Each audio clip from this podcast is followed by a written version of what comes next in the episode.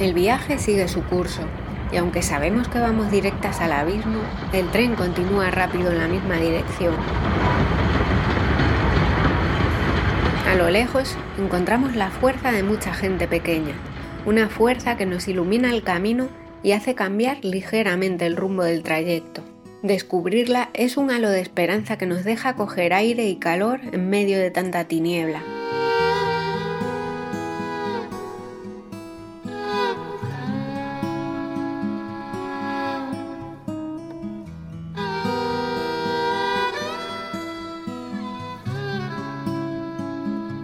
Descubrir proyectos como el vuestro es volver a apostar por la vida. Gracias por presentarnos a nuestras vecinas, las aves, que siempre nos llaman desde el cielo, a través de las ramas y desde las ventanas, y nos hacen parar por un momento nuestro ritmo y sentir que somos parte de lo mismo. Gracias por esos bancos que hacéis que nos dejan también parar, descansar, recibir el sol en la cara y hablar entre nosotras, entre las personas que habitamos el barrio. Ese solo conversar nos hace tejer unas redes invisibles, cuidar el lugar al que pertenecemos, cambiar las estructuras de nuestras comunidades. Desde ese banco me acaricia una flora diversa, salvaje, removida por el viento, ese sonido y los zumbidos que lo acompañan, esa biodiversidad que crece, se retroalimenta, nos hace también más fuertes. Gracias por vuestras herramientas que nos dejan seguir construyendo unos barrios más habitables, más acompañados de naturaleza, de huertos urbanos, de vida en múltiples formas.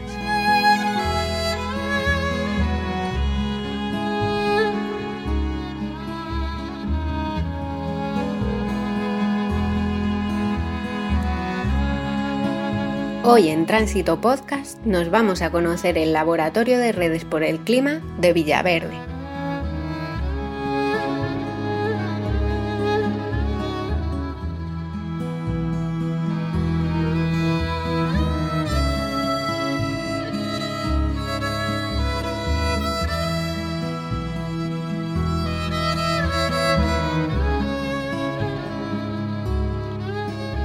Bienvenidas y bienvenidos a Tránsito Podcast, un proyecto radiofónico de la Asociación Cultural Danos Tiempo que hace paradas en lugares donde se trabaja en común desde lo local por un mundo más sostenible.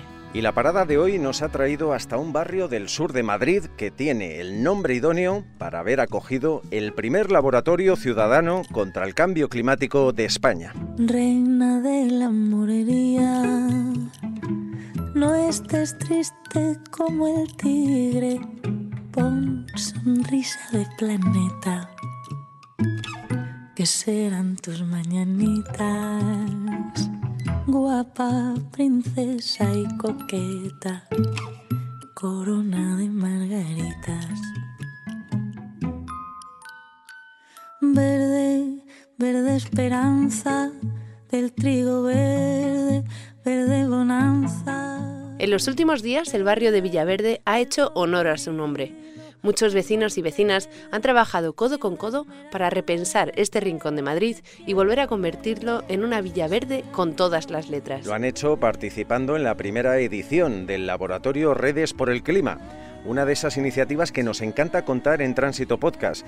Así que nos ha faltado tiempo para coger los micrófonos y plantarnos en este fantástico espacio, la nave Boy Teacher, para recoger las voces y experiencias de este proyecto pionero. Gracias por invitarnos a ponerle el broche a las jornadas de redes por el clima y gracias a todas las personas que nos acompañáis en esta edición especial de Tránsito Podcast. Un aplauso para todas vosotras.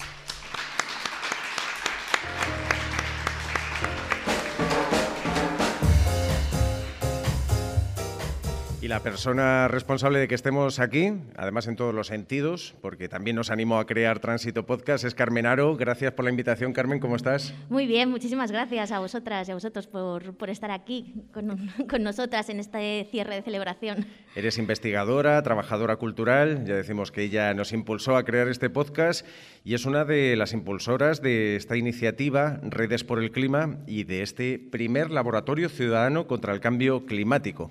¿Qué ha consistido el proyecto, Carmen? Pues ha consistido en, una semana de, actividades y bueno, la idea de crear este laboratorio ciudadano frente al cambio climático era pensar en un espacio de encuentro para desarrollar propuestas eh, ciudadanas que hicieran frente al cambio climático. Entonces, hemos utilizado la metodología de laboratorios sociales, laboratorios ciudadanos, que consiste pues en generar espacios de encuentro donde se encuentren ciudadanía, personas expertas, activistas, movimientos sociales, para pensar y co-crear pues, propuestas para, hacer frente a esto desde lo local, ¿no? Eh, asentándonos en el territorio. El propósito de esta edición especial de Tránsito Podcast es que pasen por el micrófono muchas de las personas que han participado en el laboratorio, que han contado con manos expertas como la de Mariana Papapietro, arquitecta e investigadora, que participa en iniciativas como Surcos Urbanos o Madrid Agroecológico. Bienvenida, Mariana. Hola, buenos días, muchas gracias. ¿Cuál ha sido tu aportación a Redes por el Clima? Desde, desde el principio, desde que, eh, que Carmen impulsó el proyecto, eh, nos incorporamos, Alberto Peralta, Peralta y yo, en, como mediadoras y mentoras dentro de los laboratorios, pero también dentro del distrito.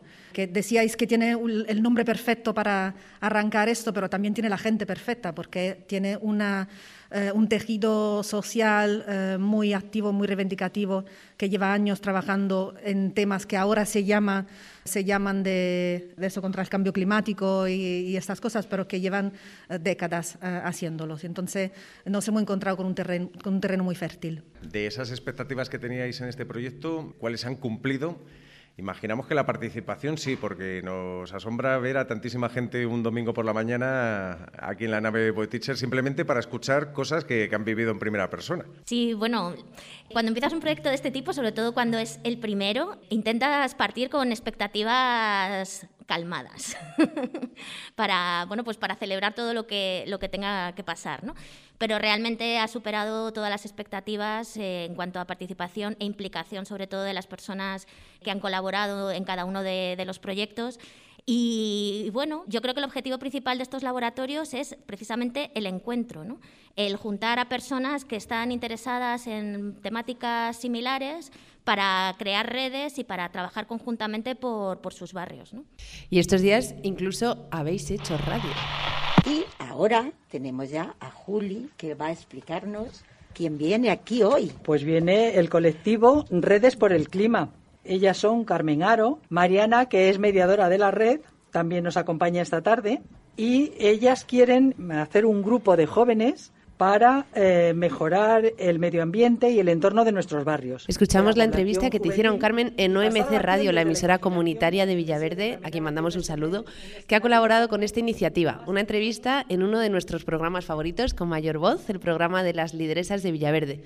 Menudo privilegio, ¿no? Bueno, estábamos ahí ilusionadísimas por compartir ese momento increíble con las lideresas que son personas absolutamente maravillosas, nos acompañan aquí hoy. Qué maravilla de, implicación y de fortaleza, son, vamos, tienen un poderío eh, descomunal. Y, bueno, con OMC Radio también, claro, colaboramos con ellos porque uno de los principales objetivos también de los laboratorios ciudadanos es tejer redes con, con las redes que ya existen en los barrios. Entonces, ¿dónde mejor que, que una radio comunitaria? ¿no? Y las compañeras de OMC Radio vinieron aquí a impartir un taller sobre radio comunitaria para la transformación social y elaboramos un podcast también con ellas. Nos hace muchísima ilusión que hayáis venido las lideresas. Es un auténtico honor. Luego, si queréis, también os hacemos un hueco en la mesa para que nos habléis de, de la radio de Villaverde. Carmen, Mariana, vamos a seguir escuchando las voces que han participado en Redes por el Clima. Muchísimas gracias y enhorabuena. Muchísimas gracias.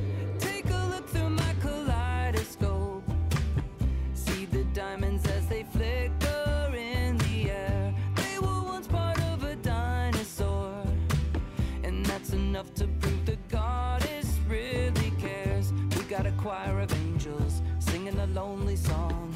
And I haven't felt this good since Velcro sneakers came along. You can place the final puzzle piece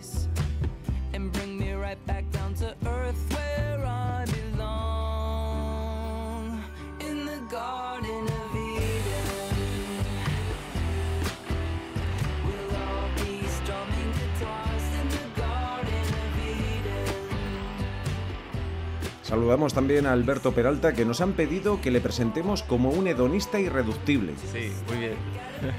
si quieres, lo puedes explicar si quieres. Yo creo que ahí se queda, se queda bien. Bueno, sí, que me gusta disfrutar de las cosas que hago Entonces, bueno, como yo estoy un poco en contra de las titulitis que no nos definen, entonces yo creo que me define más hedonista que lo que he estudiado, que no le saqué aprovechamiento. Pues también te podemos presentar como un disfrutón, entonces, ¿no? Participas en el jardín vecinal Esta es una plaza, también en la red de huertos urbanos de Madrid y eres otro de los organizadores de este laboratorio de redes por el clima, aunque tus esfuerzos se han centrado en ZAS, que suena así, eh, no, no, es un golpe, es un proyecto de jardinería urbana en Villaverde. Cuéntanos, ¿qué es ZAS? Tienes que hacer ZAS. Sea, es ZAS. En radio no se ve, pero es ZAS. No te preocupes que en la edición lo, lo vamos a poner. bueno, ZAS es un, son las siglas de Zonas Amarillas Sensibles Sostenibles, que es un proyecto que ha sido pues, financiado por la Fundación Montemadrid. Grabamos una convocatoria que era proyectos que luchen contra el cambio climático y nosotros presentamos este proyecto que pretende generar una, en Villaverde una comunidad de, aprendizaje en torno a la flora silvestre y con la idea de que en un futuro podamos ensayar otro tipo de jardines en el espacio público, menos exigentes en agua, con especies adaptadas al clima y sobre todo con la participación de, del barrio, ¿no? Ese es nuestro objetivo. Y entonces ahora lo que estamos es eh, iniciando un camino de, de, aprendizaje. Estamos con, es fundamental en el proyecto Afandice, que es un centro ocupacional que, que está aquí en Villaverde, que ellos ya estaban ensayando, los monitores de jardinería ya estaban ensayando con flora silvestre. Entonces, el proyecto lo que hace es ir donde ya se está generando el conocimiento, o sea, nosotros no somos mesías de la flora silvestre, ellos incluso sabían más que nosotros, y lo que queremos hacer en colaboración con ellos es, pues bueno, pues intentar eh, pues enganchar a la gente y que, bueno, que se apasione por esta flora silvestre, que están los descampados de su barrio, que están ahí las semillas que las pueden coger, que pueden experimentar y lo que hacemos es el campamento Bastes Afandice, donde ensayamos con las semillas que cogemos de los, de, los, descampados, las germinamos, vemos cuáles se puede directamente trasplantar del descampado a una parcela y en general es generar documentación y pasión por esta flora y en el futuro, ya os decimos, estamos ensayando una parcela en, en Afandice, pero en el futuro nos gustaría que en un espacio de Villaverde, en un interbloque, en, yo que sé, en una medianera, hubiese un ZAS. Qué bueno. Esto también es reivindicar la, vamos, las plantas que, que, tenemos al lado de casa, que surgen en cualquier sitio y que nos parecen, por tenerlas próximas, vulgares y sin importancia, ¿no? Sí, es una, una flora como anónima, que no sabemos ni su nombre, con la que convivimos. Eh, vamos, ahora viniendo desde Bellaverde para acá, te cruzas con un montón. Ahora mismo, justamente primavera, están en su máximo esplendor. Pero bueno, también la gente lo suele asociar cuando se marchita, como que es una asociación, una vegetación como que estorba, que hay que quitarla porque se puede quemar, pero bueno, se puede convivir con ella y ya hay paisajistas de referencia que están ensayando estos, estos nuevos modelos de, de jardín. Pues muchísimas gracias, Alberto. Vamos a seguir escuchando voces. En el caso de Malu Cayetano, es paisajista, ingeniera de montes, colabora en iniciativas relacionadas con la regeneración urbana y la restauración ecológica, y una de ellas tiene el barrio como protagonista. A mí me ha encantado esta iniciativa, se puede consultar en internet, Villaverde Acuosa. ¿Qué tal, Malú? Bienvenida, ¿cómo estás? Muy bien, muchas gracias por invitar. Para la gente que no conoce Villaverde, que nos esté escuchando, este es un distrito que cruza el río Manzanares, procedente del centro de, de, Madrid, y por tanto está muy vinculado con el agua y es algo que intentáis demostrar con este proyecto. Sí, bueno, Villaverde Acuosa es parte de un proyecto un poco eh, como más amplio que se llama Madrid Acuosa, que es un proyecto de arte público que busca la reconexión emocional de la ciudad con el agua y eh, bueno, es un proyecto de investigación que, ahonda un poco en la relación de Madrid y el agua en su origen y, la infraestructura de agua, el abastecimiento en, toda la ciudad de Madrid, pero de forma más específica y de la mano de la plataforma Boeteacher hicimos un trabajo eh, en Villaverde. Nos centramos eh, en los arroyos, bueno, hay dos arroyos que, pasa, que pasaban por aquí, que, iban, que llegan hasta el Manzanares, que es el Butarque, el Arroyo Bueno, y también está el Malvecino, pero se desapareció hace mucho tiempo.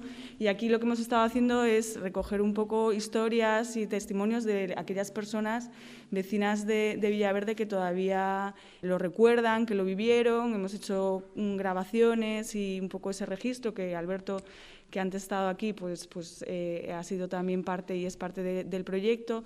El, primer, el año pasado hicimos un trabajo como más de investigación cartográfica y de, y de registro de esos relatos y este año lo que estamos haciendo eh, son paseos, ¿no? que estamos un poco compartiendo pues toda esta investigación y eh, el, esta semana, un poco en el marco del laboratorio, hicimos un primer paseo desde la A42, donde el butarque entra en Madrid, que se soterra y se convierte en un colector, hasta aquí. Y dentro de unas semanas continuaremos desde aquí hasta hasta el río Manzanares. Y, bueno, es una manera también de hacer pública esta, esta historia, que, este patrimonio ¿no? que, que está em, pues muy, muy olvidado y, también cuestionar eh, los modelos de gestión del agua de lluvia en este caso y, cómo, cómo, se está, bueno, cómo se ha planteado la ciudad. Y, el arroyo Butarque es eh, uno de los pocos arroyos de Madrid eh, de los que han ido desapareciendo, que aguas arriba todavía corre en un estado de semi-naturalidad, que viene de Leganés, no sé si conocéis, ahí está el parque también, hay algunas zonas donde el butarque todavía pues más o menos tiene eh, pues, pues todavía tiene una presencia, pero al llegar ahí en el kilómetro 7 de la A42 eh, se, convierte en un colector y sale ya eh, en el río Manzanares y, por aquí no, no, aparece, ¿no? solo en el nombre de la calle Arroyo Bueno. Vamos a saludar también a Isabel Ochoa, que en efecto pertenece a la plataforma Nave Boy Teacher, donde se integra también, en Villaverde Acuosa. ¿Qué tal, Isabel? ¿Cómo estás? Hola, buenos días. Muchas gracias por, por, por esta invitación. Vamos, que estar en esta mesa. Me han dicho por el pinganillo que eres la persona con más sabiduría de Villaverde. de, hay gente que miente mucho por ahí, hay que tener cuidado con las lenguas. Las lideresas de Villaverde, que también tienen jerarquía en este barrio, dicen que en efecto. porque, pero porque me quieren mucho, pero si no, pero es exagerado. ¿Qué es Plataforma Nave Boy Teacher? Bueno, somos una asociación que, que nos organizamos en un primer momento por, por plantear como una propuesta vecinal a este equipamiento que es público pero cuyo origen, sentido en el proceso de remodelación, pues no estaba muy claro qué papel iba a jugar la ciudadanía y qué, qué efectos iba a tener en el, en el entorno. ¿no? Al final es un equipamiento que quiere ir hacia la innovación, la tecnología, quiere ser referente a nivel eh, de Madrid, estatal, europeo, pero claro, nuestra pregunta siempre era, ¿y en Villaverde cómo eso se va a traducir ¿no? y en qué papel va, va a tener los vecinos vecinas? A partir de ahí la plataforma pues, ha ido creciendo también un poco en, su pensamiento, en cómo podríamos también, desde la parte más vecinal, participar y hacer propio este espacio, que sigue siendo como un proceso en desarrollo. Y en diferentes jornadas hemos ido pues, planteando o viendo que, había como tres temas eh, o ejes centrales que, creíamos que desde la nave se podrían ir como planteando, ¿no? desarrollando. Entonces, bueno, en Villaverde, quien lo conoce, siempre se habla mucho de los problemas estructurales que hay por el tema del desempleo, por el tema del medio ambiente, por el tema ¿no? del futuro de los jóvenes. Y en esas líneas, pensando y planteando pues, esos ejes, pensábamos en poner en valor todo aquello que sí que tenemos. ¿no? Tenemos un área industrial tremenda, pues ver también cómo ese área se puede revitalizar de alguna manera y ver cómo se puede como generar una regeneración industrial con, también incluyendo la perspectiva de género, que creemos que es un elemento también muy clave dentro de quien conoce Marconi. Eh, sabemos también que necesitamos darles como expectativas y alternativas a los jóvenes y creemos que la brecha digital es un elemento que resta, pero que también puede ser una oportunidad. ¿no? Pues tenemos diferentes proyectos vinculados a, competencias digitales, eh, muy orientados a las chicas, por ejemplo, el programa Technovation, que desarrolla soluciones de aplicaciones móviles para dar respuesta a problemas que ellas identifican en su entorno o temas de, eh, en red, ¿no? No solamente se trata de digitalizarnos, sino digitalizarnos con, una conciencia colectiva. Y claro, luego el tema medioambiental, ¿no? Estábamos hablando de Villaverde o cosas que realmente le pedimos a Malú, oye, esto es muy chulo, esto necesitamos desarrollarlo más en Villaverde, tenemos que recuperar esa reconexión ¿no? con el territorio y el elemento del agua realmente en Villaverde explica muchas cosas o casi todo el territorio pero también tenemos otros proyectos que tienen que ver con más que espacios también, ¿no? que están aquí los combis, que luego lo contarán, que tienen que ver con los espacios interbloques y el espacio público en realidad, ¿no? o proyectos que tienen que ver con, con una capacitación más tecnológica o técnico-científica, vamos a decirlo, de ciencia ciudadana vinculada con la Politécnica y que tiene que ver con crear sensores en las escuelas para medir la calidad de aire y de agua ¿no? y ser conscientes también desde ahí esos esos elementos naturales nuestros, ¿no? Cómo se encuentran y también plantear desde ese conocimiento más técnico, científico, propuestas o alternativas. Has contado, bueno, has subrayado una cosa que la gente que no conozca Villaverde, pues es importante que, la sepa porque hace todavía más simbólico que se haya celebrado aquí este laboratorio contra el cambio climático y es que Villaverde fue uno de los barrios con más industria de, toda la ciudad de Madrid entonces, se vincula muy bien con el proceso que tenéis en el barrio, que lleváis teniendo desde hace tiempo, de, que esa industria, esos espacios que ocupaba, además industria en algunos casos muy contaminante, pues se conviertan en lugares más vivibles y, más saludables y sostenibles. ¿no? Esta misma nave ¿no? era una fábrica de ascensores con altos hornos ¿no? y un proceso de contaminación muy claro, y ahora está cogiendo un laboratorio ¿no? donde muchas personas pueden pensar propuestas y de mejora. Pero no solamente es eso, Villaverde al final también en este aparato digestor de la ciudad, ¿no? es a donde se encuentran las depuradoras o donde se encuentran los vertederos, el acceso a la ciudad, todo el tema de la movilidad también es por donde entran los vehículos, el tren parte del territorio, ¿no? Bueno, tenemos como muchas cuestiones, ¿no? En este sur eh, de ciudad que al final también impactan muy claramente en el medio ambiente. Ahora mismo la, presencia de plataformas logísticas es como uno de los elementos más simbólicos, ¿no? De cómo este proceso de desindustrialización está generando nuevas actividades que tampoco están como en, en la línea, ¿no? De lo que deberíamos pensar en un territorio más sostenible, en realidad. Vamos a volver a Villaverde Acuosa para preguntarte, Malú, por la importancia de la memoria del agua, porque es verdad que Madrid fue una ciudad vinculadísima en su origen no solamente al agua, sino a, la lucha por el agua, con los viajes del agua de la época medieval pero es cierto que literalmente se han enterrado muchos de los arroyos importantes de la ciudad. Por ejemplo, la M30 discurre por, uno de, los afluentes que tenía el, Manzanares. ¿Qué se puede rescatar o con el rescate de esos testimonios orales que estáis haciendo, por ejemplo, aquí en el vecindario de Villaverde, qué importancia tiene redescubrir todo eso y, y, también conocer con las visitas los sitios por los que pasaba el agua que ahora está enterrada? En realidad, por ahora el trabajo tiene mucho que ver con hacer público una información, algo que es verdad súper desconocido. Y luego yo creo que también son lugares de debate quizás como estos en los que también se tiene que decidir qué se quiere hacer con, con, esa, con, ese, con ese recurso, con esa posibilidad. ¿no? Por un lado, bueno, la ciudad, cómo se ha diseñado, cómo se sigue diseñando, pues, pues no invita a pensar que estos arroyos se puedan eh, recuperar, ¿no? pero, pero también, bueno, cuando haces una revisión, por ejemplo, cuando tardaron, se tardaron 100 años en traer el agua del Lozoya, ¿no? Hasta entonces, pues efectivamente la ciudad estaba constreñida por la escasez de agua, porque todo ese, el agua subterránea que, abastecía los viajes no era suficiente para una ciudad que se quería industrializar. Es decir, que, también hay que tener una visión temporal eh, que acompañe estos grandes cambios, ¿no?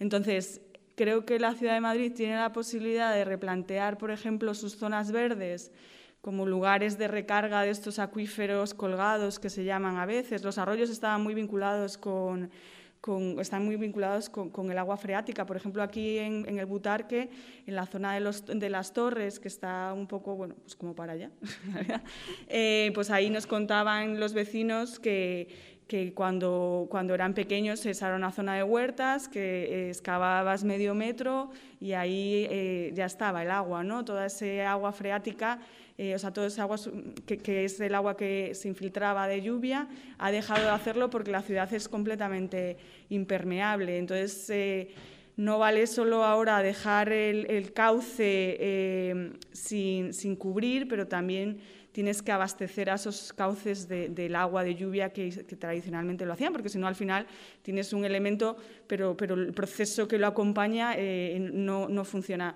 Entonces, hay posibilidades, pero nos lo tenemos que creer y en la ciudad de Madrid, por ejemplo, eh, pues eh, la Dirección General de Aguas, hay muchísimos ingenieros de caminos súper capaces y, con, todas las capacidades técnicas.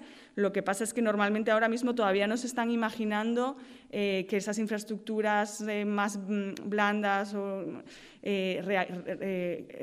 reaparezcan en la ciudad. Las últimas cosas que han hecho, por ejemplo, son los tanques de tormentas, el tanque de tormentas de Butarque, no sé si habéis oído hablar de él, es una infraestructura mastodóntica que está justo aquí eh, pues en, Villaverde eh, y es uno de los eh, depósitos más grandes del mundo en el que en momentos de mucha lluvia, como las estaciones de depuración no dan abasto, lo que se ha construido es, esos elementos para acumular el agua y lo que se dice es laminarla, es dejarla ahí un tiempo hasta que la estación ya es capaz de de ir eh, como limpiando o, bueno, o regenerando tal. Entonces, la, la, la, la política, yo diría, eh, que ha sido eh, más hormigón, ¿no? O sea, es siempre grandes infraestructuras, grandes excavaciones. O sea, que vamos, por ahora hay mucho margen para imaginar, ¿no? O sea, es, no es, no es pensar que el arroyo Butarque vuelve a correr por el distrito, eh, no es probable, pero es posible. Entonces hay que trabajar sobre lo posible y no lo probable. ¿no? Pues Isabel Ochoa de la plataforma Nave Teacher y Malú Cayetano de Villaverde Acuosa, muchísimas gracias, por todo lo que hacéis y también por haber estado aquí en Tránsito Podcast. Muchas gracias. Muchas gracias.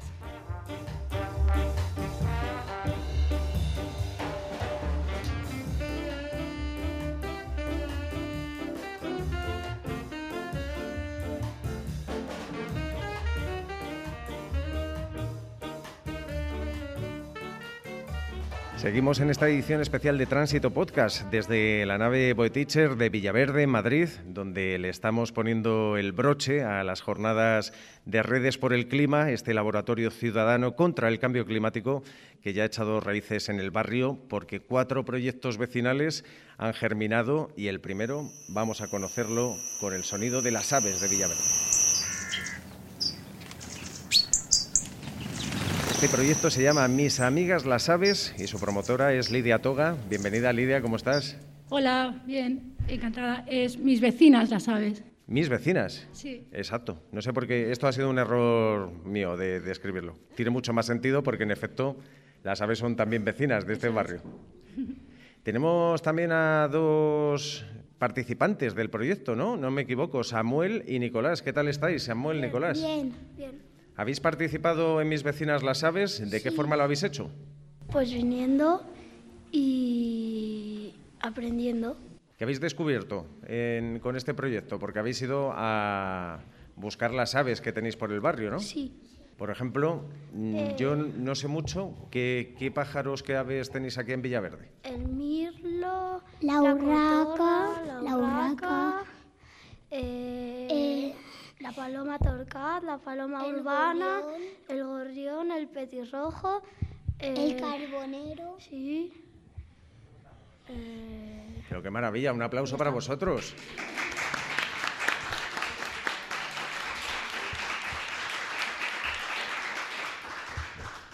¿No tenéis cotorras argentinas aquí en Villaverde? Sí, sí. Como en todos los sitios, ¿no? Sí. Vamos a preguntarle a Lidia en qué consiste este proyecto del que estamos hablando. Pues este proyecto consiste precisamente en conocer a, las aves que conviven con nosotros en la ciudad, porque con la renaturalización del río Manzanares se ha abierto, digamos, un camino para la vida salvaje en la ciudad que es bastante impresionante, porque hay, están viniendo garzas reales, eh, el apoyo la pintoja ha venido el otro día, están viniendo aves como que atraen a la gente del Birding, pero eh, se están no, se está desatendiendo, pero a poner un poco el foco en las que ya están aquí, eh, que conviven con nosotras en, en, nuestras calles, digamos. O sea, entonces era un poco conocerlas, ya que están con nosotros, pues saber que si ves un mirlo caído no lo tienes que coger porque pasan dos semanas hasta que aprenden a volar y los padres lo alimentan en el suelo, entonces estaría raptando un bebé, eh, conocer un poco sus, los problemas que están teniendo con el cambio climático y cómo entenderlas, entender un poco estas cinco especies de las que, las que hemos tratado, que aquí en Villaverde pues hay, hay un montón. Hemos hablado antes del río Manzanares, que discurre por aquí cerca. Además, en Villaverde ya pasa mm, de una forma un poco más salvaje, más agreste, ¿no? ¿Eso eh, hace de Villaverde un sitio especial para acoger a, las aves? Claro, o sea, es, un corredor ecológico al final y, es verdad que la parte del río que pasa por Villaverde está, está increíble, está, está muy salvaje y, todo es beneficioso, todo lo que tenga un, un, que esté cuidado y que sea natural, pues es beneficioso para ellas, les sirve de dormidero, les sirve de descanso para las migraciones y, y está muy bien, sí, claro. ¿Y este proyecto que ha surgido en este laboratorio va a tener continuidad? ¿Qué tenéis pensado hacer a partir de ahora? Ya tengo talleres parecidos. Yo tengo eh, mi, estudio en el enfrente del río, en el Manzanares, y trabajamos con las aves del río y incluimos a estas también. O sea, es una continuidad mi propio proyecto. Es la primera vez que trato en exclusiva a estas aves y, y las incluimos, claro, seguimos con ellas. No sé si Nicolás y Samuel nos quieren contar algo más de lo que han aprendido observando las aves del barrio hemos hecho con plastilina. Y, las tenemos por aquí, y luego nos las tenéis que enseñar. ¿Habéis hecho todas las aves que habéis visto? No, el rojo no. Ni el carbonero.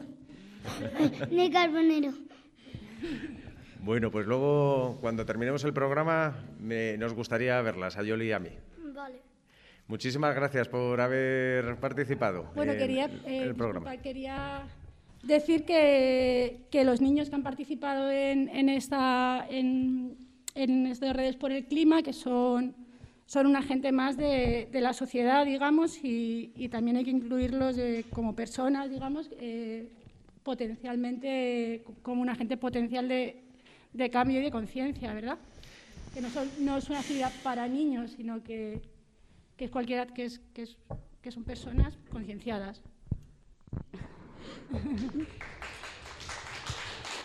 Esto demuestra que los proyectos de redes por el clima son intergeneracionales y se hace con toda la intención. Pues muchísimas gracias. Vamos a conocer el otro, otro de los cuatro proyectos de redes por el clima.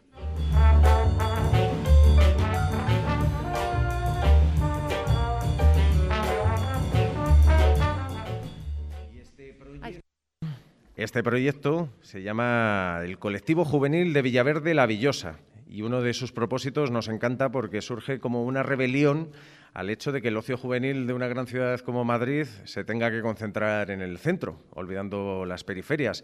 Laura Martínez y Yasmín Hakimi, sois, ¿verdad? Eh, Ramírez, te he dicho Martínez. Lo siento, no sé ni lo que leo porque estoy leyendo. Sois las dos promotoras de, este colectivo, encantados, encantadas de que estéis aquí y decidnos cómo, cómo surge, porque aparentemente no tiene mucho que ver con la sostenibilidad. Decidnos en qué, en qué sí que está vinculado. Hola, ¿qué tal? ¿Cómo, cómo estáis? Eh, muchísimas gracias por, por invitarnos. Eh, efectivamente, yo soy Yasmin, una de las eh, promotoras de, del proyecto El Colectivo Juvenil de Villaverde. Y el proyecto, o sea, nace un poco de de querer tomar la iniciativa de, crear eh, ocio para la gente joven en el, en el barrio. Pues es como que nos, eh, nos dimos cuenta de que, de que siempre que queríamos, eh, o sea, como, pues eso, como que disfrutar de, del ocio y demás, siempre teníamos que, salir al centro. Entonces es como que pensamos, ¿por qué no nosotras tomar la iniciativa de crear eh, actividades o, eh, realizar acciones que, de, las que de las que pudiésemos disfrutar eh, todas y que sea aquí en el barrio en lugar de tener que, que salir y hacerlo nosotras en lugar de, depender de personas como más externas. Entonces es, como que nació un poquito la iniciativa de crear el proyecto desde ahí. Además tenía como una, o sea, como una parte ecologista también porque pensamos que que el hecho de mm, eh, realizar ocio aquí no tienes que desplazarte hasta, el centro y en ese sentido es como que em, tiene una parte de cuidados y, mm, y, poco más la verdad. Luego nos, o sea, es como que al principio no sabíamos que, que había muchísima más gente que estaba creando proyectos súper grandes e importantes en el barrio. Y, fue cuando eh, conocimos em, la idea o sea, del, del proyecto Redes por el Clima y fue cuando o sea, pensamos y dijimos, ¿y por qué no eh, crear eh, o esa primera toma de contacto con respecto al colectivo eh, junto a, toda esta gente que es maravillosa y que están haciendo cosas súper súper importantes. Y nada, es un poco, un poco eso. Es cierto que mm, salir a hacer cosas en tu barrio que lo puedes hacer andando, deja menos huella de carbono que coger el metro o cualquier tipo de, transporte. Eso, como, como opción eh, sostenible, sí que es cierto que, es mejor que ir a la ciudad, ¿no, Laura? Desde luego, o sea, otra forma de promocionar el ecologismo es eh, la ecología social, ¿no? También queremos, o sea, otra de las razones por las que creamos este grupo es para fomentar el comercio local, eh, porque actualmente el, eh, los, las superficies muy grandes como Mercadona, El Día y estos lugares pues son muy competitivos con precios y eso y lo que queremos es que escuchar a la gente que tiene su negocio, su comercio local y apoyarlo en ese sentido. Y otra forma también de, eh, otro objetivo de este proyecto es eh, involucrar a la gente con los espacios naturales. A veces nos creemos que nos hace falta vivir al lado de una gran montaña para tener una conciencia paisajística, ambiental y lo que queremos es que involucrar a la gente eh, con lo, que decían los proyectos anteriores, con eh, los ecosistemas acuáticos, nuestros ríos y protegerlos. Y también buscamos eso, que la gente a través de fomentar espacios culturales, de ocio, también fomentar eh, la sostenibilidad y la conciencia ambiental que es tan importante de cara al futuro y de cara al presente. Entonces, esos son como los objetivos más importantes de nuestro proyecto. ¿Y qué habéis aprendido durante estas jornadas? Eh, en mi caso, es que la verdad es que cuando uno está en la casa y no, y no sale a la calle, uno no se da cuenta de la gran actividad que hay y también de la cohesión social que puede existir, porque, o sea, la verdad es que me ha sorprendido, yo llevo dos años viviendo en este barrio y a partir de que me empecé a involucrar con grupos sociales de apoyo social y tal, me he dado cuenta de que esto une a las personas. Entonces lo que he aprendido es que hay que salir a la calle, hay que conocer y hay que hacer red, red y también fomentar mucho lo que es eh, la identidad de barrio que tanta falta nos hace, que no es solamente un barrio para venir a descansar, a dormir, venir a a, hacer la compra, sino también de que tengamos esos espacios culturales, como bien ha dicho mi compañera, de que no solamente tengamos que ir al centro, sino también, oye, el Villaverde va a ser una transformación tanto social, ambiental, y, que haya esa cohesión social, que es lo más importante. Entonces, lo que me ha dejado esto es que hay que salir a la calle eh, y, y, conectar con las personas a través del fomento de este tipo de actividades.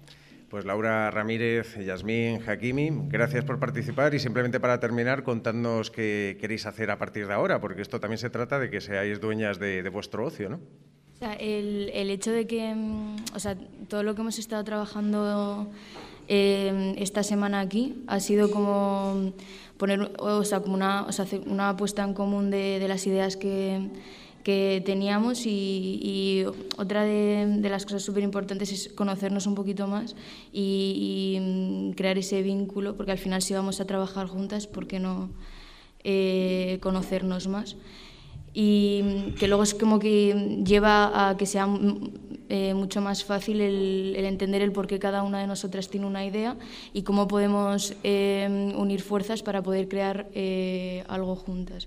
Y yo creo que eh, es, ha sido precisamente lo que hemos trabajado esta semana. Hemos eh, puesto en común un montón de ideas, un montón de, de, acciones igual futuras que, podrían que podríamos llevar a, a cabo y, y, creo que, o sea, en realidad eso es, eso es todo, es como que seguimos trabajando en ello porque es súper es, es pronto todavía. Enhorabuena, Yasmín, Laura y que esto siga adelante y siga creciendo. Es el inicio de esa transformación. Sin duda, si alguien tiene que cambiar esto, sois vosotras, las personas jóvenes. Vale, muchas gracias. Gracias.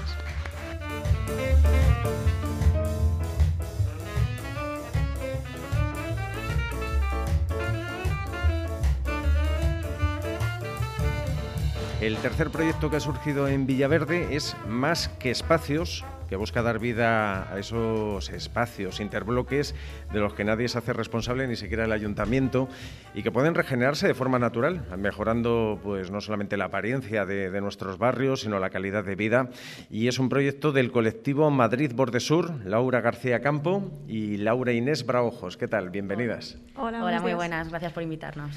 Lo primero que os quiero preguntar es qué es Madrid Bordesur, el colectivo que está detrás de esta iniciativa. Pues Madrid Bordesur en realidad es un proyecto que surgió en 2018. Nos juntamos unos compañeros al acabar eh, la carrera de arquitectura y viendo un poco que habíamos, nos habíamos centrado mucho en el ámbito académico, queríamos ver un poco la realidad de- del sitio en el que estamos viviendo. Somos todos vecinos del, del sur y este proyecto pretendía mejorar, bueno, pretende eh, mejorar la- el desarrollo social y económico de- del sur a través de actuaciones urbanas.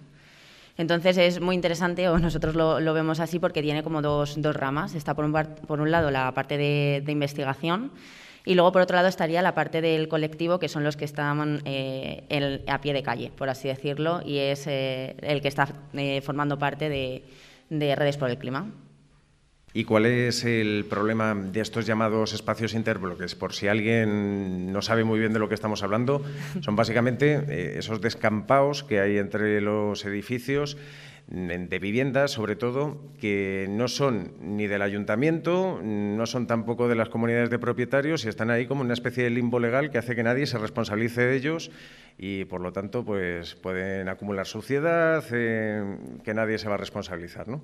Eh, efectivamente, eh, nosotros cuando entramos en San Cristóbal pues encontramos estos espacios de oportunidad que la verdad que tienen un potencial grandísimo.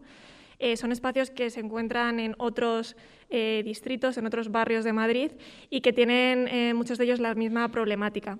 Entonces, lo que pretendemos es también llamar la atención sobre la las posibilidades de estos espacios y que pueden ser aprovechados por los vecinos, pueden albergar muchísima vida, eh, tanto eh, natural como también eh, espacios para estar, espacios para aprender, para descansar. Son lugares que, que necesitan ser activados.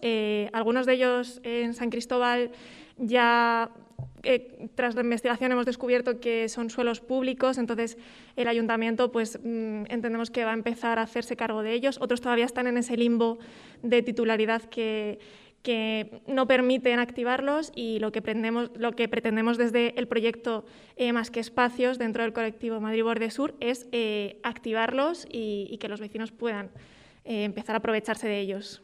Vuestro proyecto tiene ideas que, me parecen magníficas, como convertir estos espacios en jardines de lluvia. Esto está también relacionado a lo que hablábamos de- del agua, o simplemente silvestres, que puedan ser puntos de encuentro vecinal, además con mobiliario accesible. Y mm, uno de, una de las cosas que habéis hecho estos días es eh, montar un banco con palés, porque es, fácil, sencillo, barato, sostenible, porque se recicla, ¿no? Exacto, ha sido muy interesante porque hemos aprovechado esta semana, eh, gracias a, Redes por el Clima y toda la organización que, que ha tenido, nos ha dado la oportunidad de conocer eh, formas de actuar en estos, en estos espacios de manera eh, sostenible que no tenga una gran carga de, de mantenimiento, por lo que comentábamos de, bueno, pues alguien se tiene que hacer cargo de, de esos espacios. Y las grandes posibilidades o el gran descubrimiento ha sido la flora silvestre del sur, que es algo que nos ha llamado muchísimo la atención y sobre la que estamos trabajando a día de hoy para esos, esos paisajes, ¿no? poder, poder potenciarlos por ese lado. Y luego, por otro lado, hemos estado trabajando también con mobiliario urbano generado a partir de, de palets. O sea que, por ese lado muy bien. Además, la participación ha sido alta y, y estamos muy contentos con, con ese tema.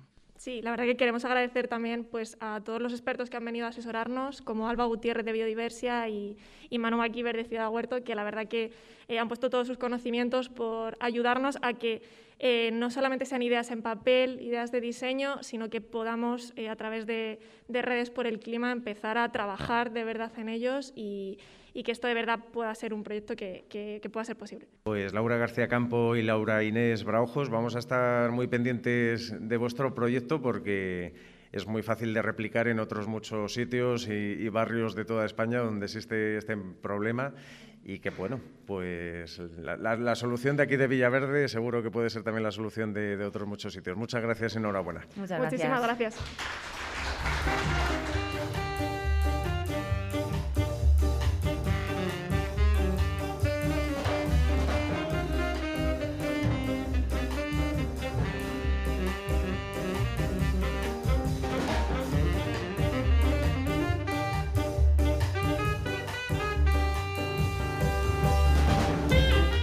Pues hablábamos de cuatro proyectos, nos quedaba el último eh, al que escuchar. Se trata del Jardín de María Moliner, que se llama así porque se ubica en una biblioteca del mismo nombre, que está ubicada aquí, en Villaverde, y en esa biblioteca se puso en marcha un proyecto de participación y experimentación para el vecindario con el objetivo de convertir el Jardín de la Biblioteca en un espacio de encuentro y convivencia.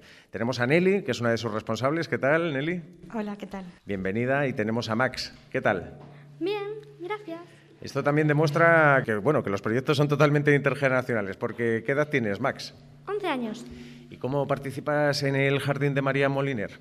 Pues eh, yo participo, estamos creando mobiliario, yo ayudo a crearlo y, y esas cosas. Porque tú vas a, a menudo a la biblioteca, es un sitio que frecuentas. Sí, sí. Y básicamente lo que queréis es tener un espacio al aire libre que, Sí, es que donde se esté un- bien, ¿no? Tiene un jardín que es muy grande y está desaprovechado y queremos eh, hacer mobiliario y mm, crear cosas para mm, poder aprovecharlo y mm, bueno,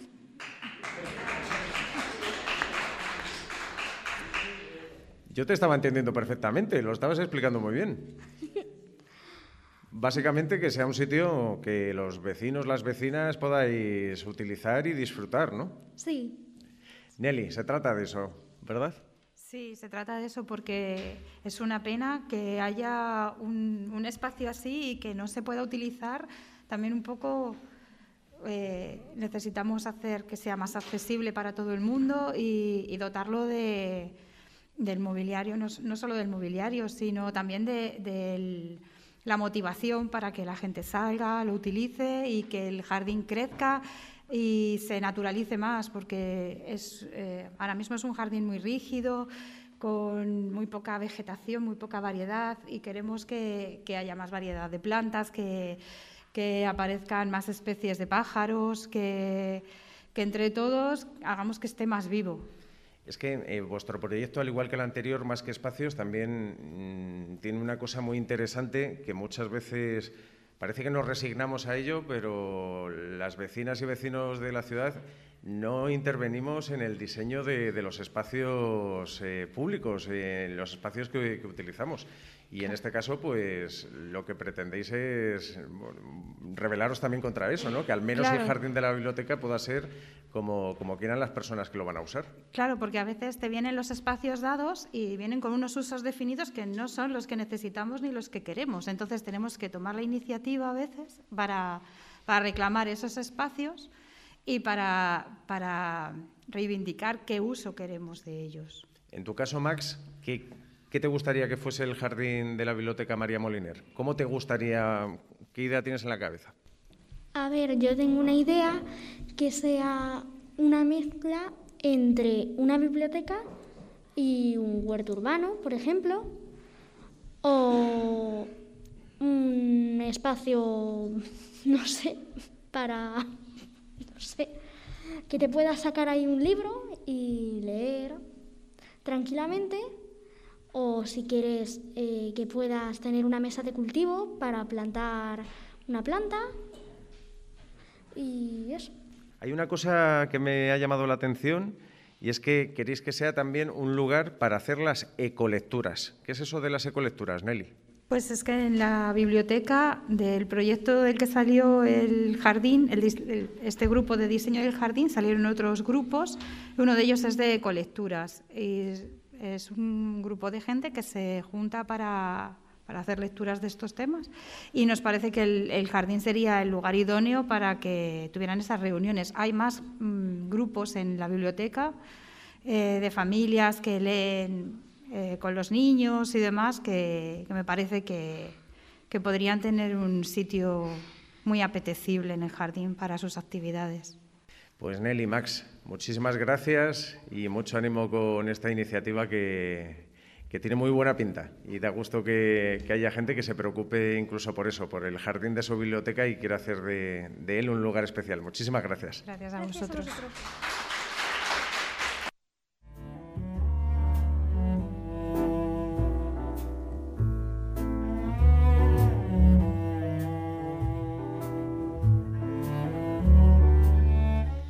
Encarrilamos con algo de, pesar y de tristeza esta edición especial de Tránsito Podcast en Villaverde porque está siendo súper interesante y vamos a saludar otra vez a Carmen Aro, una de las promotoras de Redes por el Clima, para que nos diga qué habéis pensado para seguir apoyando y siguiendo a estos proyectos vecinales que han surgido durante estas jornadas. Pues tenemos pensadas varias ideas.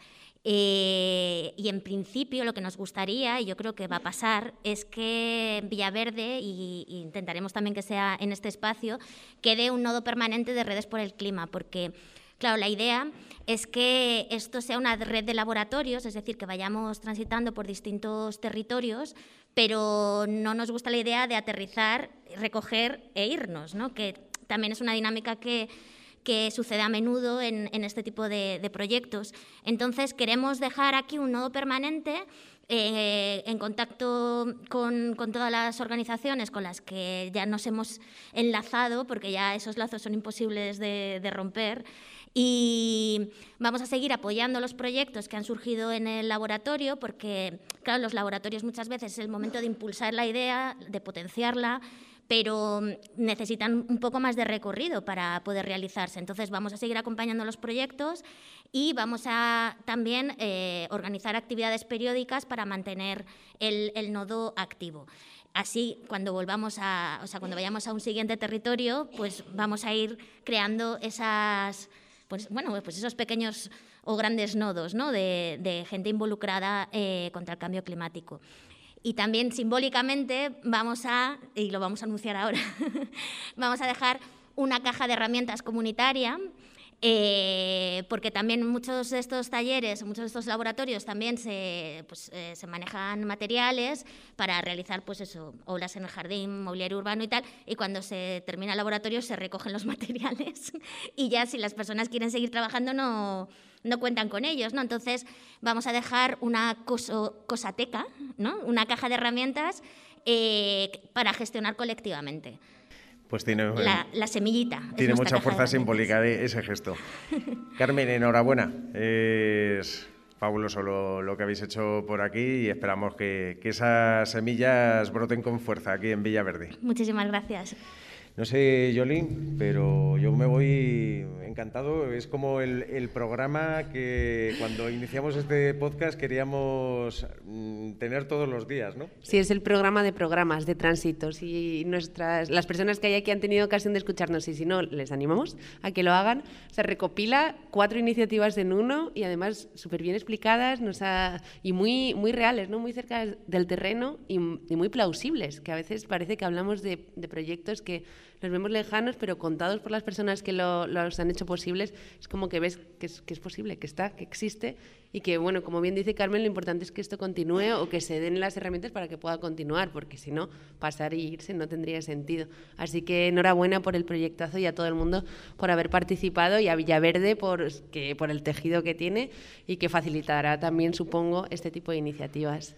Vamos a comentar que las lideresas, como es domingo, tienen derecho a descansar, por eso no han pasado por los micrófonos. Las podéis escuchar en OMC Radio, la emisora comunitaria de Villaverde. Y lo dicho, muchas gracias a todos y a todas por asistir a este programa tan especial de Tránsito Podcast en la nave Boeticher de Villaverde. Y enhorabuena una vez más por las fantásticas iniciativas que están floreciendo en el barrio.